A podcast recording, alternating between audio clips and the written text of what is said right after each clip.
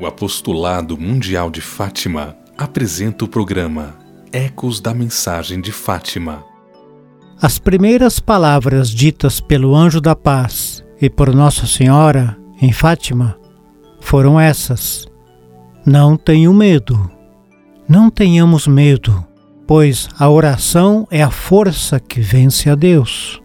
A Sagrada Escritura, o exemplo de Jesus orante e mestre de oração, a tradição da Santa Igreja, o magistério da Igreja, o exemplo dos santos e seus escritos, os ensinamentos do anjo e da Virgem Maria em Fátima, convidam a cada um de nós a ter esta certeza.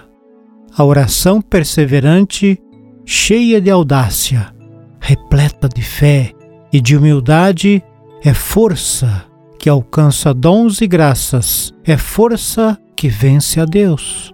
Precisamos acreditar no poder da oração e na necessidade de rezarmos mais e melhor.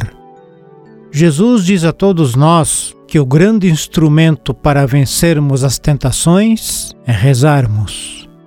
Diz também que se rezarmos, teremos mais vocações, Cristo afirma também que o que pedirmos a Deus Pai, alcançaremos.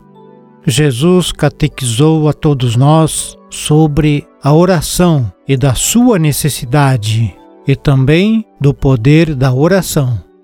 Será que hoje as famílias estão rezando? Será que as paróquias são comunidades de oração? Precisamos sermos apóstolos pela oração e da oração, ajudar a rezar mais e melhor, rezar em comunidade, unidos ao Santo Padre o Papa, confiantes no poder da oração. Convido você a refletirmos agora um pouco sobre um trecho das Sagradas Escrituras do Evangelho de São Marcos. A súplica insistente do cego Bartimeu que incomoda os apóstolos, mas cativa o coração de Cristo e alcança o milagre, deve ser para cada um de nós estímulo profundo a uma oração mais frequente, feita com mais fé e mais humildade.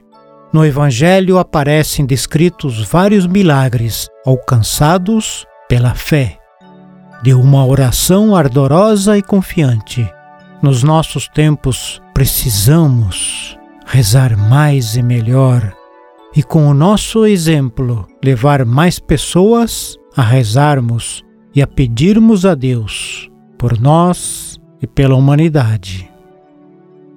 Você acabou de ouvir o programa Ecos da Mensagem de Fátima